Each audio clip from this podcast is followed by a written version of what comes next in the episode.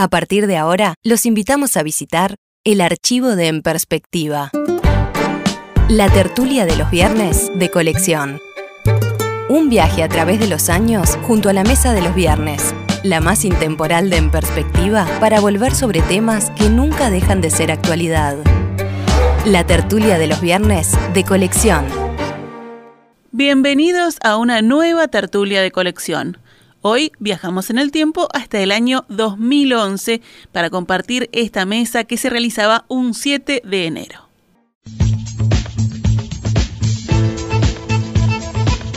Bueno, ya están saludados. De hecho, ya escucharon las voces. Carmen Tonaría, buen día. Emiliano, ¿cómo estás? Ahora, ahora ¿cómo es? Buen... buen día, Emiliano, ¿cómo estás? Bien, yo muy bien, perfecto. Carlos Maggi. Querido, ¿cómo estás tú? Yo, bárbaro. Alberto Volonté. Buen día, Emiliano. ¿Cómo estás? Sí. y Mauricio Rosenkopf es el único periférico hoy, es el único virtual. Está allá en las Toscas, no se movió. Eh, no, estoy frente a un ventanal donde se juntan las copas de los paraísos, del falso preno. Le dicen falso porque no tiene el sello de marca de origen. Tengo eh, un pino que es un espectáculo y una boca de fuego acá a la entrada donde rondan los picaflores. Te das cuenta que estoy eh, pisando, este, estoy saliendo del limbo al paraíso. Sos un poeta, no hay caso. En Estados Unidos, en los últimos días se ha generado una polémica a propósito de un proyecto editorial que pretende actualizar dos novelas, Las aventuras de Huckleberry Finn y Las aventuras de Tom Sawyer de Mark Twain. ¿Cuál es el asunto? Que en estas nuevas ediciones se eliminará algunas palabras que, según los responsables del proyecto, pueden resultar ofensivas para algunos lectores. Concretamente, una de las palabras que se quitará es el término nigger, que en inglés indica una forma despectiva de referirse a los negros, a las personas de raza negra. Según los impulsores de esta nueva edición, ese vocablo aparece 219 veces en las aventuras de Huckleberry Finn y 4 en las aventuras de Tom Sawyer. La agencia DPA informaba esta semana que el propio autor de la reedición, el profesor de lengua inglesa y experto Mark Twain, Alan Griven, reconoció lo controvertido de su apuesta que implica sustituir esa palabra nigger por esclavo. Sospecho que los puristas van a estar horrorizados, admitió hablando con la revista especializada Publisher Weekly, pero a la vez defendió su decisión. Yo hablé con profesores locales que me dijeron que les encantaría enseñar en clase esta novela, pero que sienten que ya no pueden hacerlo. En las aulas actuales, esa terminología resulta inaceptable, agregó. Carlos, ¿te entusiasmó el tema? Me gusta, me divierte. Pienso que es una doble cursilería simultánea. Los que dicen que sí, los que dicen que no son los dos cursi. Voy a aclarar qué quiere decir cursi. Cursi es afectar un, un, este, un sentimiento que no es auténtico, que no exagerar una cosa para como para quedar bien, ¿no? Ella ve tal cosa, que le pisaron el tobillo a un jugador de fútbol y se desmaya. Este, este, esas cosas son todas en falso. Y esto también. Este, cuando uno piensa que la obra original de, de Shakespeare, el, el, Hamlet, tiene cinco actos y se dan tres actos y a nadie le parece mal y nadie dijo que, que lo que está pasando debe ser la obra cumbre de la, de la literatura universal. Este, me parece que pensar en esto sobre todo desde aquí, donde para nosotros decirle a Abdulio Varela es el negro jefe. es enaltecerlo. Ahí hay un cargo de conciencia de los americanos por lo mal que han tratado a sus negros. Nosotros le podemos decir a los negros negros porque son nuestros amigos y los hemos tratado siempre bien, desde hace mucho tiempo. Así que no tenemos ninguna palabra denigratoria. Este, mientras que en Estados Unidos hay unos líos, ser correcto, con esto de los de los morochos y este y es porque tiene una mala conciencia. Yo creo que en el fondo de esto es un buen lanzamiento para una edición que haya un escándalo. Ah, bueno. acá en, Montevideo estamos hablando de la edición. Mirá tú si hubiéramos si no. hubieran armado este lío nos íbamos a ocupar de la edición esta de 7.000 ejemplares de Mark Twain en Estados sí, pero sirve, sirve para discutir este tipo de cosas, ¿no? ¿Cuán intangible es una obra?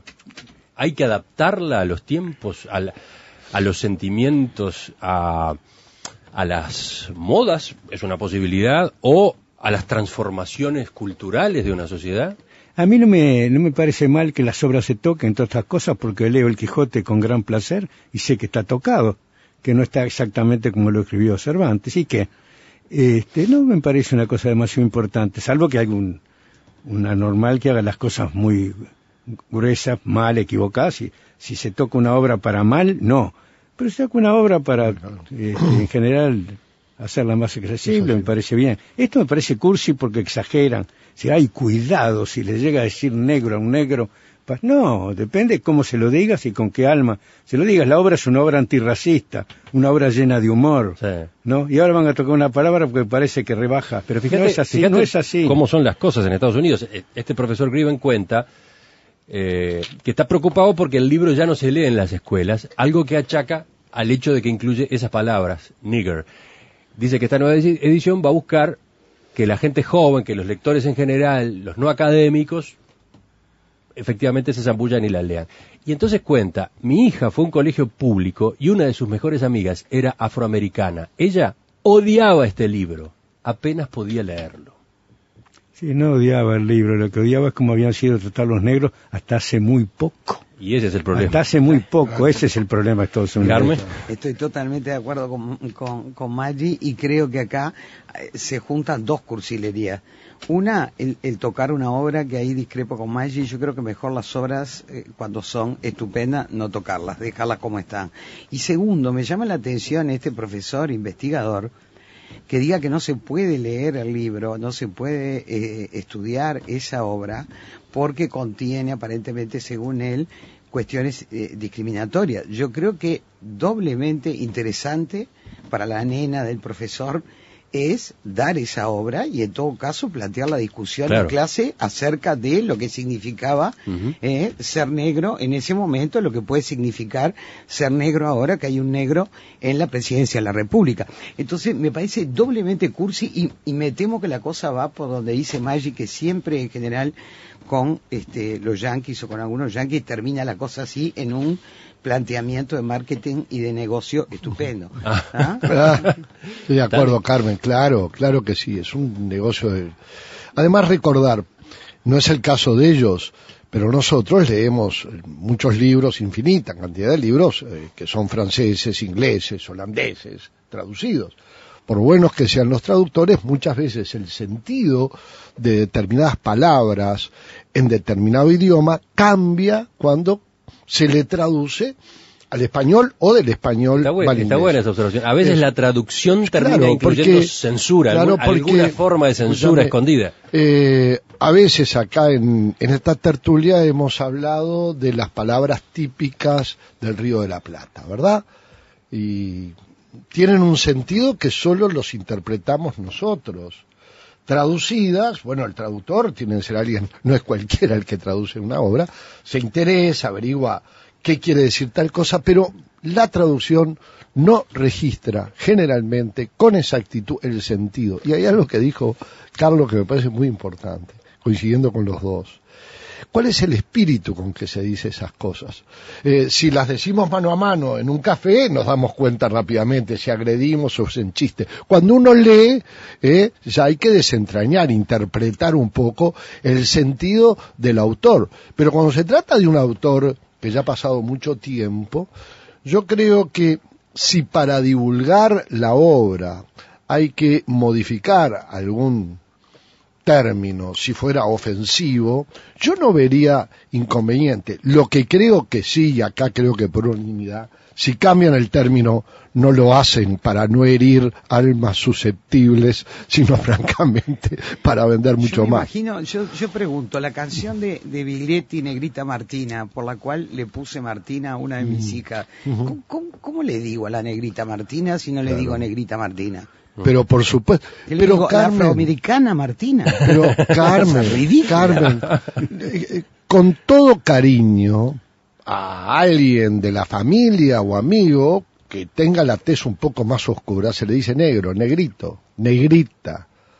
Y es, eh, al contrario, hay tanto afecto hacia el negro, acá lo hemos considerado un igual, habitualmente. Nos ha sorprendido cuando nos enteramos de algunos casos de discriminación. Por tanto, creo que, como tú decís, es un tema que es muy difícil de, analizar del ángulo del sentimiento. Antes de escuchar a Mauricio, leo algunos mensajes de oyentes porque están enganchados con el asunto. Dice, dice Nacho, yo leí Tom Sawyer cuando era chico, en aquellas viejas ediciones de tapa dura Robin Hood. Me parece una aberración modificar una obra de arte, algo así como cuando le pintaron hojitas de parra a los frescos de la capilla Sixtina. Eh, Roberto dice que en Brasil quisieron hacer lo mismo con la obra de Monteiro Lobato, gran autor para niños. Afortunadamente aquello no prosperó, cuenta este oyente desde Brasil. Jorge señala, las palabras no son buenas ni malas esto que se está haciendo es darle demasiada importancia a las palabras. Totalmente El principio de parlate male ma parlate. ¿no? Este, dio que hablar y eso le sirvió mucho. Mauricio. Lo primero que quiero decir es que estamos hablando de uno de los grandes escritores que dio Estados Unidos y que eh, después del Quijote pienso que las aventuras de Tom Sawyer y de el segundo libro las aventuras con Huckleberry Finn es eh, de las cosas más maravillosas que yo he leído. Mira, mira dónde coloca, dónde coloca. Sí, sí, sí, es decir, digamos, estamos hablando de un, de un, gran escritor cuyo nombre es el su nombre de marinero, digamos, en el Mississippi. Eh, tiraban, eh, medían la profundidad del río y pegaban el grito marca 20 o marca eh, eh, y el Mark Twain viene precisamente de ahí. Este, yo pienso que se puede tocar cualquier cualquier libro pero lo que siempre va a quedar como valor y va a perdurar va a ser el libro, no el toqueteo. Este, yo recordaría un brevísimo poema de eh, Juan Ramón Jiménez que dice, no lo toques más, que es como una rosa. Y ahí mm. terminaba el poema. Este, nosotros en nuestra historia hemos hecho también actos eh, eh, de consideración idiomática, falseando una frase histórica que tiene más vigor este, dejándola entera. Cuando este, la Valleja en la batalla de Sarandí da la orden de carabina en la espalda, sable en mano, lo que grita es carabina en la espalda y sable en mano, carajo. Mm. Y bueno, y una palabra como nigger, bueno, es como la palabra como gaucho que termina siendo despectiva y se convierte, en el caso de Jim, que es el negro esclavo que los dos botijas protegen y que vive las aventuras con él, y además hay que recordar que eh, Mark Twain eh, eh, participó de una organización que se llamaba el, tren subterráneo o el ferrocarril subterráneo.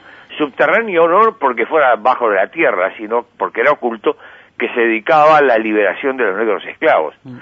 Entonces, este, me parece tan tonto y tan norteamericano este, eh, eh, mascar chicle y proponer, proponer sustituir un nombre que está integrado a una historia que tiene una significación que bastaría que el profesor tenga la sensatez de explicar este nombre que era eh, denigrativo, este, adquirió por la lucha del pueblo norteamericano y de los negros fundamentalmente eh, otro sentido y pasó a la historia. Sí, pero mira, hablando de los detalles que hay que tener en cuenta, eh, Alberto, no este Alberto que tengo acá al lado, sino Alberto Garda, este nuestro oyente itinerante tan activo por otra parte, que muy a menudo está en Estados Unidos, nos hace una puntualización importante.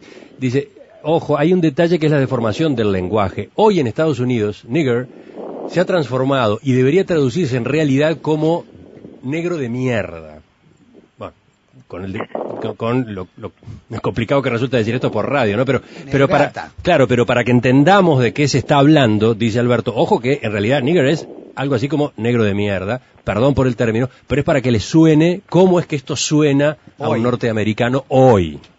Eso es bueno para explicarlo en una clase, por eso me llama enormemente la atención que este académico este, diga que no se lee porque dice eh, negro. Además, es un efecto literario. Está haciendo una obra antirracista. Una cosa Y los denigra para levantarlo. Che, Carmen, es como acá le decimos chorizo a un nabo. Exacto. En Estados Unidos se lo comen. Claro. Estás escuchando la tertulia de los viernes de colección.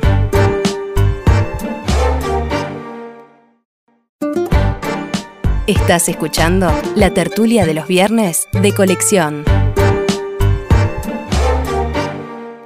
Seguimos en la tertulia de colección y ahora compartimos la segunda parte de esta mesa realizada el 7 de enero del año 2011.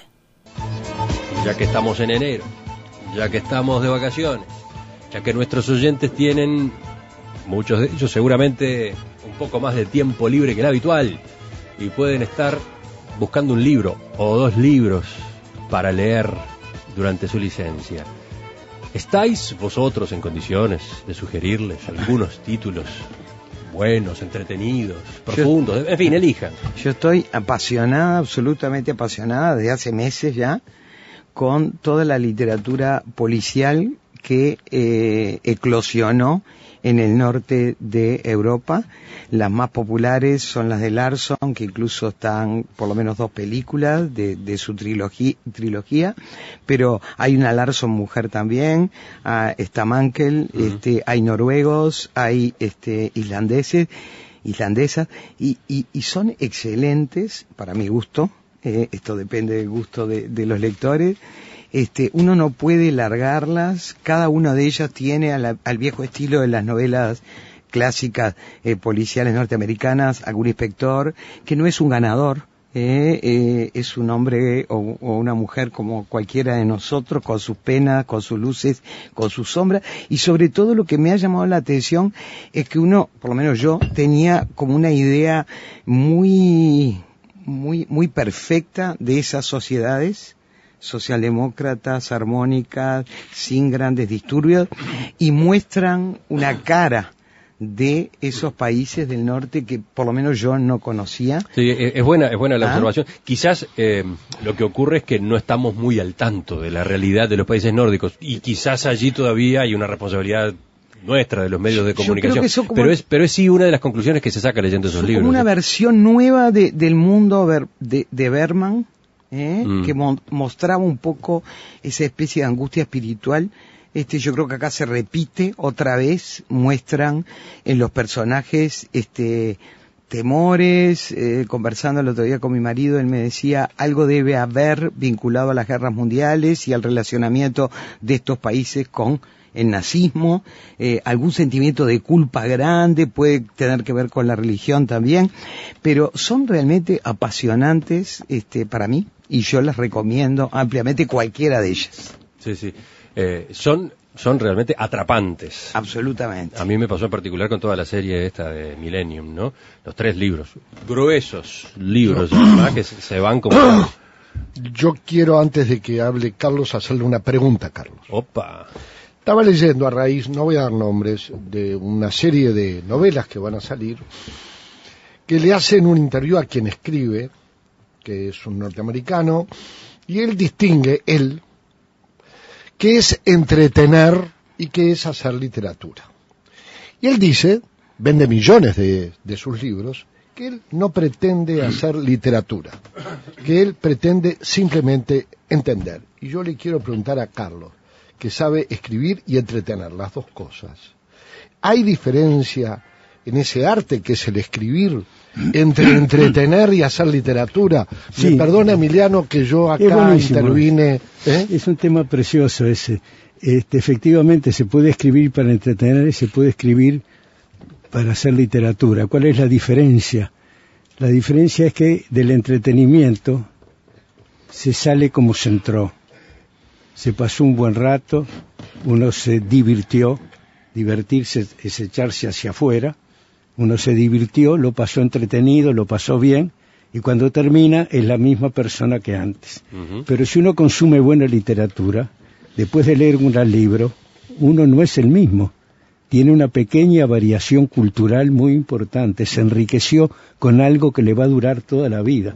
Si el que lee el Quijote no se olvida nunca más de ese viejo, y lo que es soñar un mundo mejor y lo que es querer ser un gran caballero, ¿no? Este, y esas son experiencias que se viven de la, prácticamente de la misma manera que en la vida. La vida enseña, la vida hace, la vida forma a la gente. La, eh, la realidad virtual forma a la gente, la hace, le da otra vida. Vivimos dos veces. Mientras que el entretenimiento se parece al sueño, la literatura buena se parece a la vida y a lo mejor de la vida, porque Muy te bueno. cambia, te hace otro, ¿no? Gran Esa explicación. Gran- diferencia. Entretenerse y soñar. Sí, claro. Eh, Muy bueno.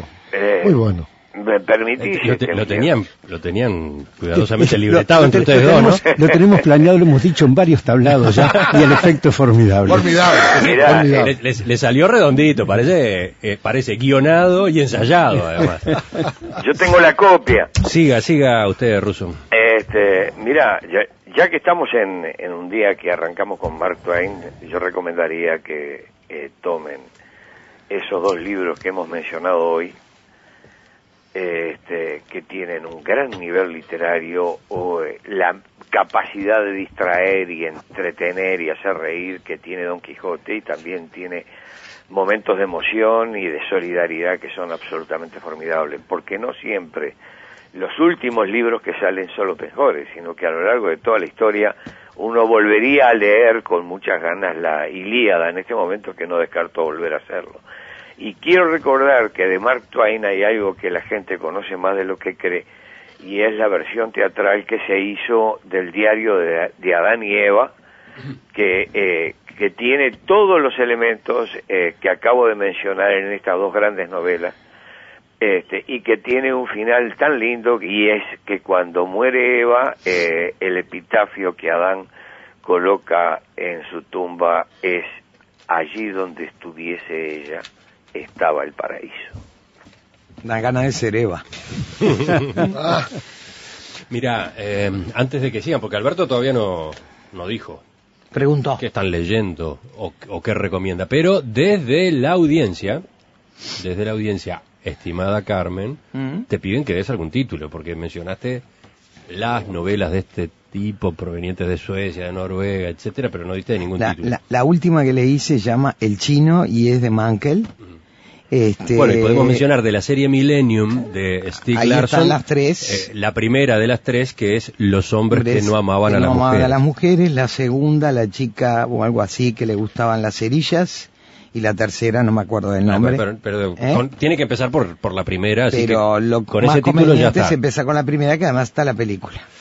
Bueno, desde la audiencia, además de pedirle títulos a Carmen, hay oyentes que se entusiasman con algunas de estas sugerencias. Por ejemplo, Marina de Tarariras dice, le hago caso a Carmen y empiezo a leer a Larsen ya. este, otro oyente dice que quedó embalado con los comentarios de la media hora anterior eh, sobre Tom Sawyer, sobre Mark Twain y las aventuras de Huckleberry Finn y las aventuras de Tom Sawyer, y que se va a poner a leer esos libros. Pero Alberto, Javier Cercas. Y en particular ahora de Chiquitos, Cortitas, una novela formidable que tiene mucho que ver con parte de la historia de la Guerra Civil Española, Soldados de Salamina. Imperdible para mí.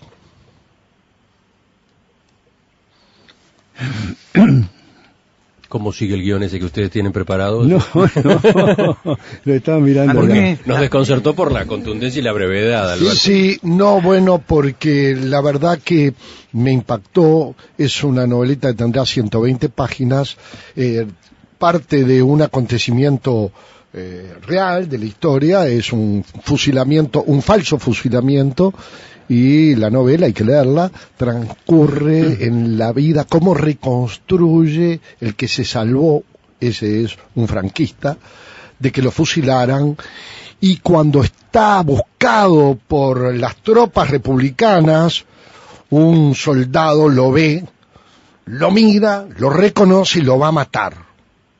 Y no lo mata. Y ahí lean la novela, porque la novela busca desentrañar la razón de por qué ese hombre no lo mató. Formidable. Otro mensaje con sugerencias que vienen de la audiencia. Mónica propone, y comparto la, la recomendación, Cometas en el cielo y Mal soles espléndidos de Khaled Hosseini. Eh, ¿Los han leído ustedes? No. Bueno, eh, Mauricio, No, tampoco. bueno. Gracias, Anoten, Mónica. anoten. ¿Sí? ¿Quién sigue, Yo Carlos? estoy, le- estoy leyendo un libro que no es, no es particularmente destacado por lo entretenido. Es un libro de economía de un autor uruguayo, joven, nuevo. A mi entender, una alegría. Se llama Gabriel Odone. es hijo de gente amiga de Odone y París, ese, ese matrimonio divino que tanto escribió y tantas cosas lindas hizo en, en nuestro país a propósito de la historia. Y Gabriel Esteodone publica un libro que se llama El Declive y que integra una saga que se viene completando, también Bertola, otro autor de economía, y también Ricardo Pascale, que es tan brillante como, como escritor y como matemático, este, un buen escultor, es un renacentista Ricardo Pascale. Este, y este muchacho joven, Gabriel este, Odón, escribe un libro que se llama El Declive y hace una observación que me parece muy buena. Dice que nosotros estamos en un momento de subir y bajar según cómo se interprete. Venimos cada vez mejor, no cabe duda, estamos batiendo récords. Y sin embargo cada vez estamos más lejos de los que se desarrollan bien. Entonces él dice que lo que tenemos es un estancamiento relativo. Mm. ¿Relativo qué? Relativo a los grandes estamos cada vez peor. Con respecto a nosotros estamos cada vez mejor. Este, y yo me di cuenta que la riqueza, en su esencia, es un fenómeno comparativo. Es decir, Carlos V tenía un imperio que, en el cual no se ponía el sol, era el hombre más rico del mundo. Sin embargo, tenía mucho menos cosas que cualquier albañil que trabaja bien en nuestro medio, ¿no? no tenía penicilina, no tenía muchas cosas, no tenía televisión, no tenía taxímetros, no tenía cosas que nosotros tenemos al alcance de la mano sin tener que ser ricos. Así que los artículos de primera necesidad son aquellos en los cuales en una sociedad determinada no se puede vivir. Y la sociedad va dictando cuáles son los artículos de primera necesidad. El diario era un artículo de primera necesidad. Ya no lo es, porque el que tenga televisión recibe información aunque no lea diario este, la, riqueza es relativa y nuestra pobreza y nuestra riqueza también.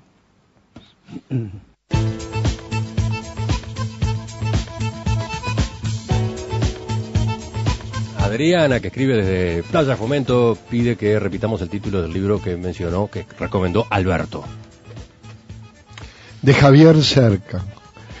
Soldados de Salamina, pero hay otro imperdible también de Javier Cerca, que es Anatomía de un Instante. Eso sí que hace pensar y entretiene. no sé qué hace más. Otro oyente dice, leí Soldado de Salamina de Cercas, no tiene desperdicio, entendí la Guerra Civil Española gracias a ese libro. Que, pues que lea ahora ese oyente Anatomía de un Instante, de Javier Cerca también. Mauricio Rosenkopf. Yo estoy abordando... nos vamos, nos vamos. déjame recomendar un autor nacional. Dale oíme una cosa, y además que hace a nuestra identidad. Dale. Y es un contemporáneo y, y sigue, y tiene resto para rato. Le estoy hincando el diente al, al primer volumen del Varela de Tomás de Mato. Entonces eh, lo leo, lo comencé a leer, le estoy dando vuelta y estoy viendo a ver qué le puedo plagiar sin que se dé cuenta. Ahora sí, Rosenkopf, Mauricio, desde las Toscas, ciudad de la costa. Me saco el pijama y me pongo el bañador, como dicen en España. Tornaría Carmen, Maggi Carlos, Volonté Alberto. Estos tres acá con nosotros. Gracias. Gracias por acompañarnos y hasta la próxima. Hasta, el viernes. Gracias, hasta el viernes. Estás escuchando la tertulia de los viernes de colección.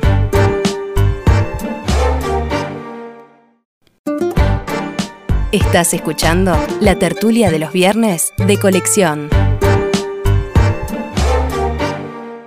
Llegamos a la última parte de la tertulia de colección. Ahora nos vamos al año 2012.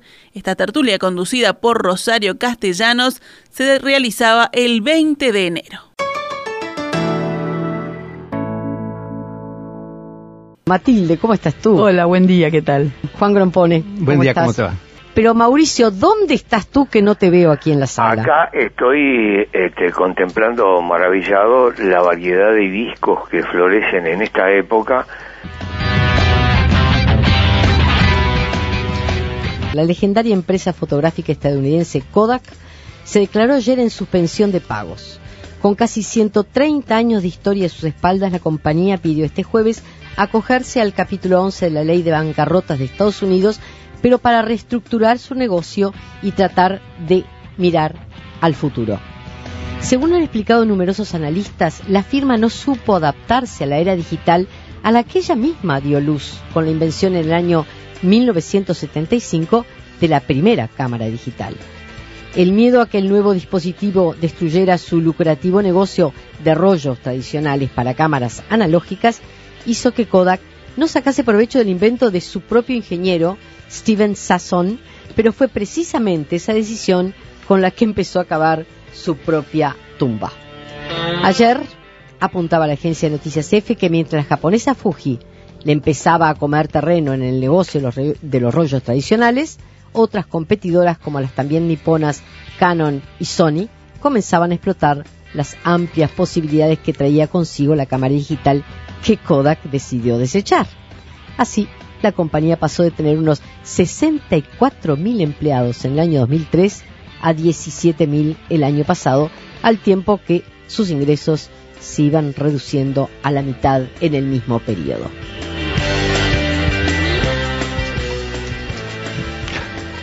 Bueno, me gusta empezar con este tema. Bueno, Eastman, el, creador de Kodak, inventó el rollo de película. Es decir, el rollo de película es la Kodak. cuando inventó el rollo de película, abrió dos grandes posibilidades que cambiaron, a fines del siglo XIX, cambiaron el mundo.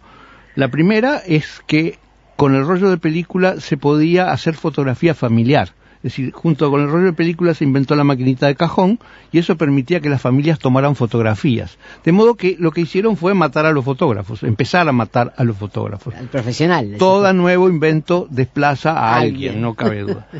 Y segunda cosa, la película de rollo permitió el cine porque hasta ese entonces las, películas eran rígidas. Entonces el, rollo permitió que Edison creara, ideara el cinematógrafo y de ahí nació el cine. Es decir, de modo que es una compañía con un enorme impacto en la sociedad moderna. Pero es cierto que creó el primer modelo de cámara digital, pero en realidad Sony fue la primera que anunció una cámara digital. Sony en 1982 anunció una cámara digital que tenía nombre, se llamaba Mavica, que grababa, guardaba las fotos sobre un disquete de plástico de tres y medio pulgadas. Ese disquete lo había diseñado a medias con Apple.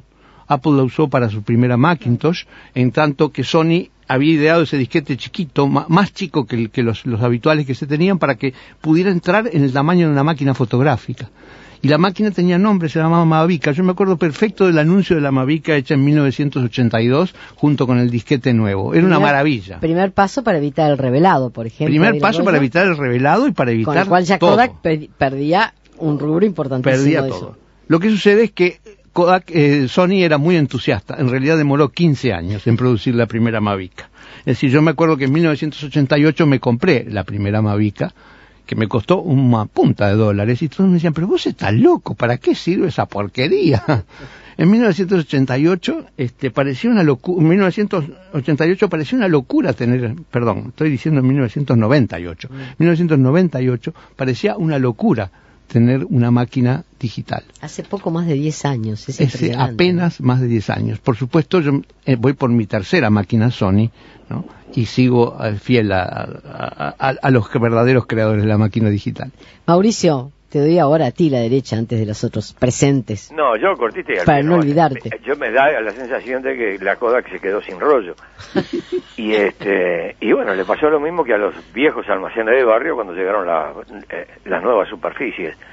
Digamos, los almacenes de barrio no pueden abrir todos un supermercado, pero más o menos tienden a eso. Este, eh, digamos, la asociación más, más limpia, más linda de del nombre de Kodak, que, es, que era sinónimo de cámara fotográfica, y además eh, ellos fueron los que sacaron las primeras fotos a la luna. Es decir, que tenían un nivel de desarrollo, un nivel de calidad este, que sigue siendo entre los fotógrafos y entre los viejos adictos a la fotografía un referente. Ahora este, la competencia del mercado es brutal porque la Coda que estaba tranquila en su pueblo norteamericano produciendo, vos hablaba de 60.000 trabajadores, llegó a tener 150.000 trabajadores.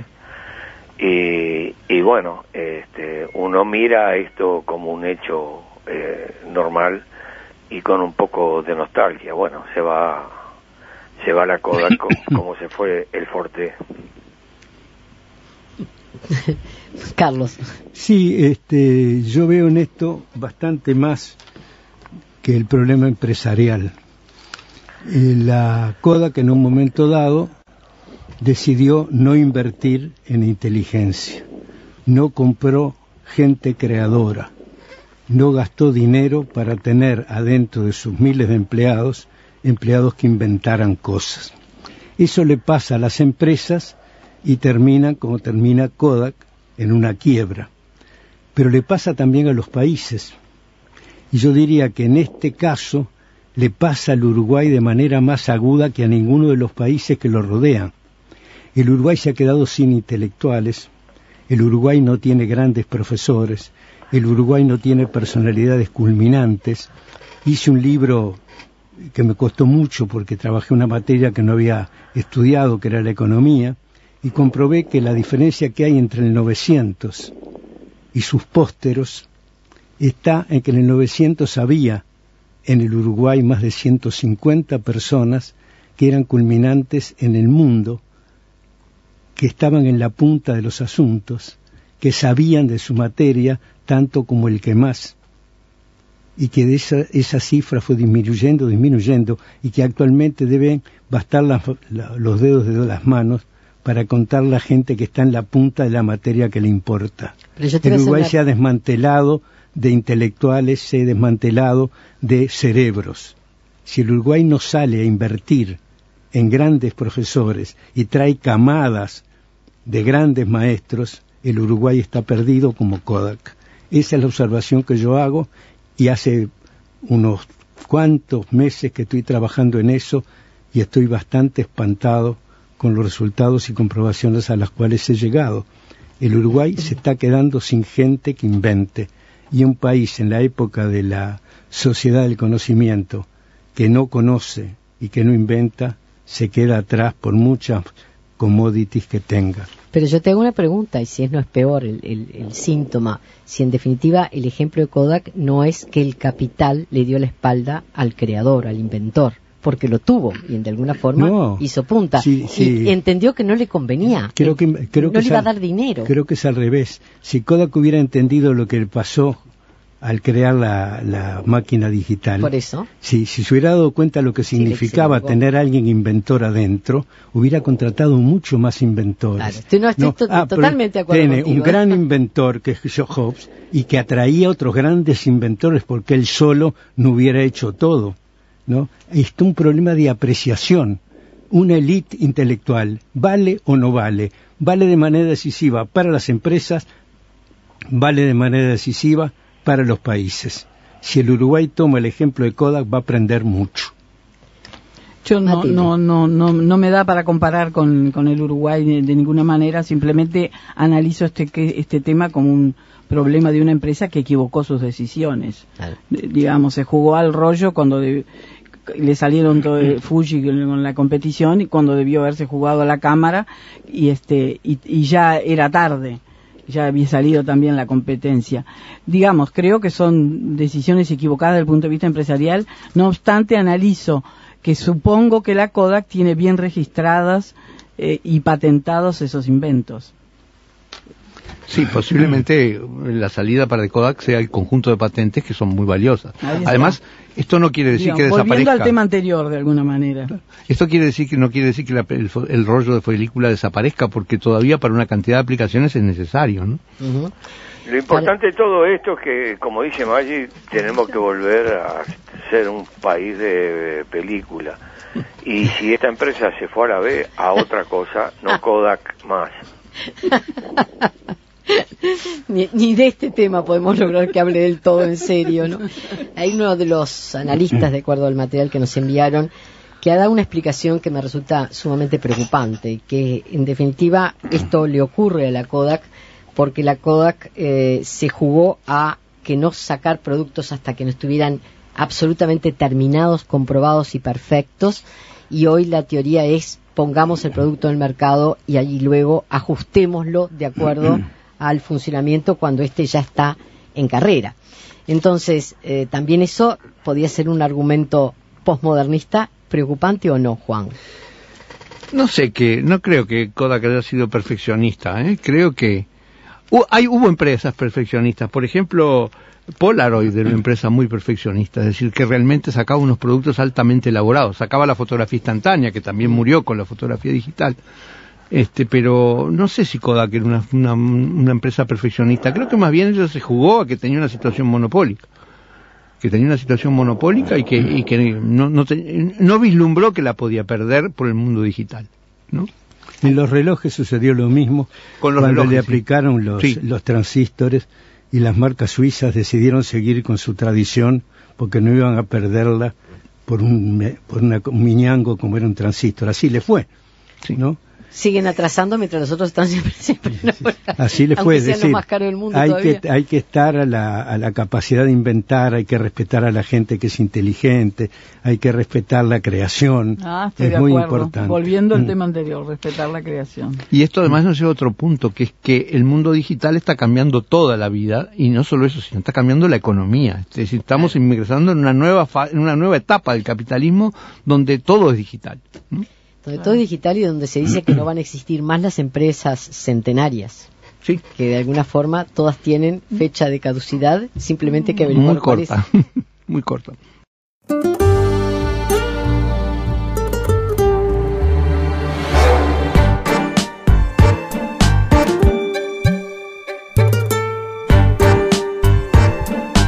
Esta fue una realización de En Perspectiva Producciones.